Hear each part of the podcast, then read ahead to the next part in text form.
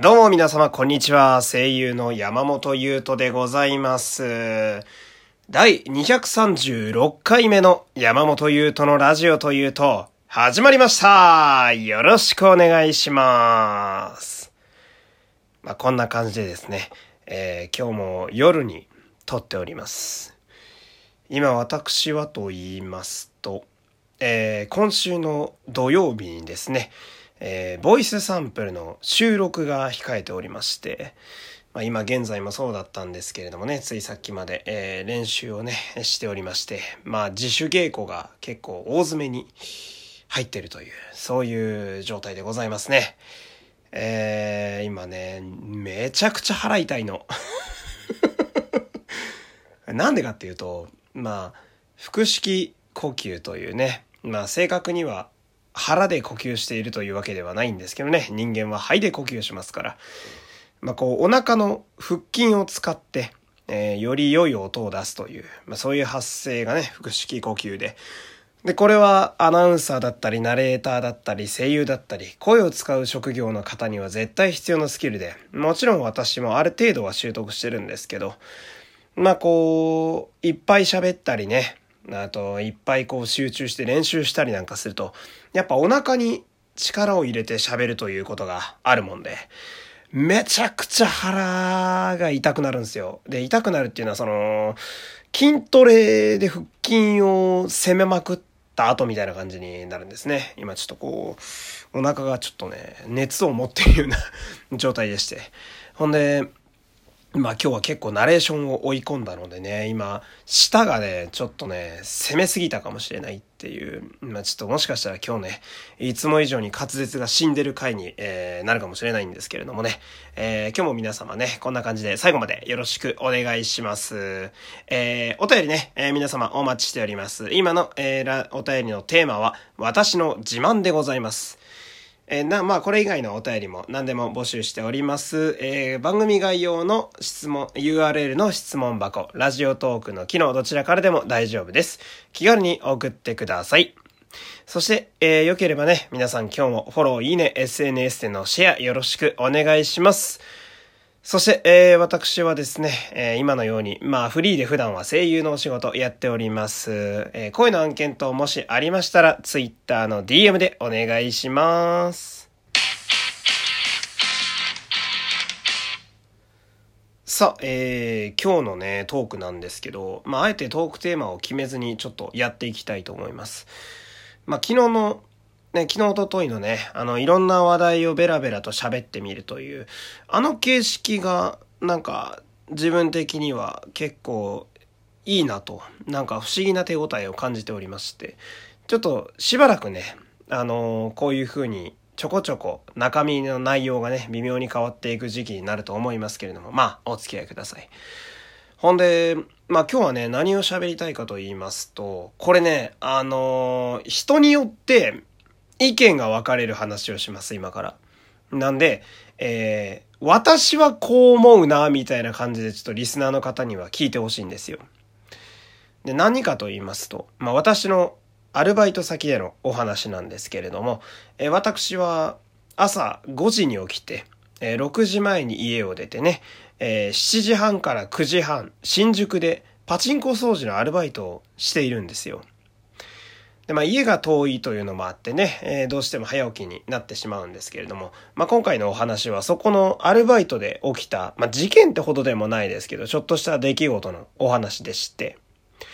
まあこのアルバイトがですね、あのーまあ2時間パチンコ掃除をするよというものでございまして、まあ、あんまりはっきりと額を言うとね、ちょっと 生臭くなっちゃうんであれなんですけれども、まあ、2時間働くにしては、えー時給が非常に高い、えーお仕事になってます。まあ、朝ね、あの、起きるのも大変ですし、ほんで、まあ、今でこそね、私はオープンの時のスタッフでね、ずっと入ってるので、思ったよりちょっと下が回らなくて今びっくりしてますけど。え オープニングスタッフとしてね、えそのアルバイト入っているので、もう3年4年でね、すっかりベテランになっておりますが、まあそんなに楽な仕事ではないんですよ。まあ多少しんどいとこもあったりなんかして。なので、それもあって2時間でかなりの高時給をね、え出しているアルバイトでして。そしてもう一つ、え、出勤日数というものがありまして、まあ、これが月23回を超えると、え、交通費も支給されるという、そういうシステムになっているんですね。まあ、私からすると、まあ、朝起きるだけで割のいいバイトで稼げるという、非常に、まあ、お金の面でありがたい、そんな職場なんですけれども、で、その職場はですね、えー、まあ、人数の定員が毎回決まっております。ほんで、12人、えマックスが12人という感じでございまして、で、まあ今もね、あの、他の皆様聞いてらっしゃる方とかの職場でもあると思うんですが、まあこの不景気もございまして、まあこう人件費をそんなに多く出せないと。で、うちの職場もそういう感じでして、12人までしか1日の人件費を出せないような状態です。なので、13人目が来ると、13人目は働けずに帰るしかないという、まあそんな状態なんですね。で、まあ前置きがちょっと長くなりましたが、まあ、昨日ですね、えー、あの、いつも通り、そんな朝バイトに私向かうわけです。ほんで、まあ最初に集まってね、えー、12人揃ってから、え、パソコン、あ、パソコンちゃうわ。え、ちょっとひどいな、今日。疲れが出てるかな。えー、12人揃ってから、まあ、パチンコ屋さんに入っていくという。ほんで、中で準備をするという、そんな流れなんですけれども、なんだかその日はちょっと人数が多いな、という感じがしましてね。ほんで、リーダーのね、えー、おじさんがいるんですけれども、そのおじさんが人が来るためにこう順番に数えていくわけですよ。1、2、3、4、5、6、7、8、9、あ、あと3人だな、みたいな。で、そしたら、全員揃ってないのに、12人揃っちゃってるっていう不思議な状況になってしまって。で、その後にもう一人来たんですよ。つまり、12人定員で、えー、13人目が入れない状態で13人目が来てしまったっていう。で、これはそのシフトの手違いで、え間違えて今日は13人呼んでしまっているという、そんな状態なわけですよ。でね、その、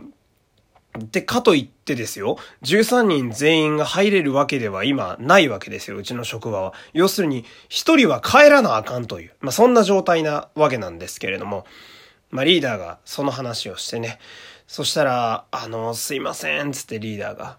今日帰ってもいいよっていう方いらっしゃいますか？っていうふうに問いかけるわけです。で、うちの職場はですね、年齢層が非常に幅広い。一番下は10代、一番上は50代、60代までいるわけです。で、今日、あその日のメンバーは、えおじさんおばさんの方が多かったんですよ。私28歳が結構若い方でして。で、そしたらその、帰ってもいいっていう人いますか？って言った時にね、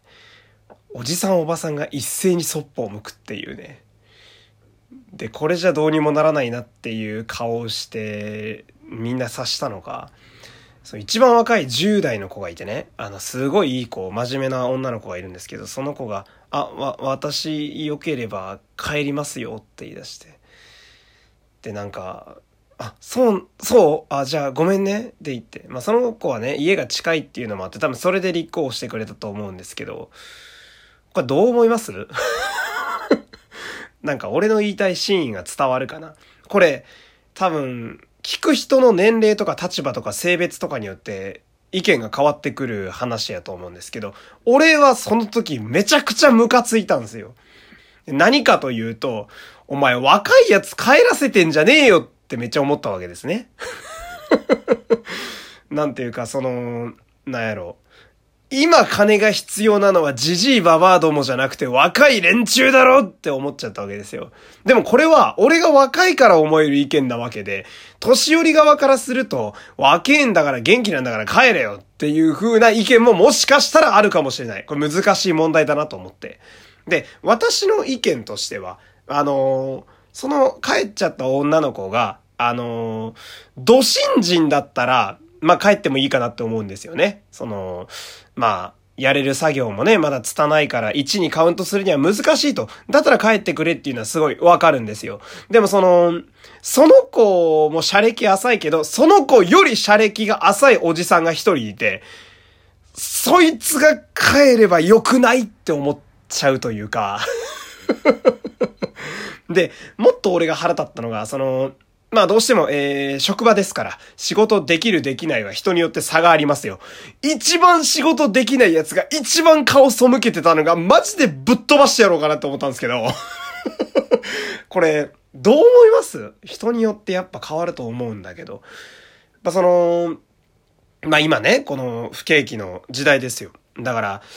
まあ、工事給、かつ、えー、さっき言った出勤日数必要だったりだとか、私のように家がめっちゃ遠いとか、まあ、それぞれ抱えてる事情はありますよ。で、まあ、共通点としては、今金が欲しいと。だからわざわざこんな朝7時半にパチンコ屋の前に集合して掃除なんてね、えー、いい年こいてしてる連中が多いわけですけれども、言い方は悪いけどね。ってなると、やっぱ、各々事情があるわけで、まあその、必ずしも今回の選択が絶対悪いものではなかったと俺は思えるんだけれど、終わってみて冷静に考えるとね。まあおじさんたちの立場からすれば、ね、あのー、若いやつ帰ってくれっていう風になるし、若いやつから見れば、いや、じじいが帰れやっていう方になるわけですよ。まあこれは俺の意見ですけど。これは、どうなんやろうっていう感じですね、私の中では。なんかその、おじさんおばさんたちがふんぞり返って一番若い子を帰らせる感じがなんかその、なんかね、ちょっと例えずれますけど、その、電車とかで必死の形相で関取ゲームをするジジイババアどもがなんかすごいフラッシュバックしてなんかすごい微妙な気分になったなというか。まあなんかすごい余裕のない時代に突入してしまったんだなとかいろんなことをこう考えていて、まあそんなあ今日の話題でした。どう思いましたか？皆さんちょっと気になる私は。良ければなんかお便りとか送ってみてください。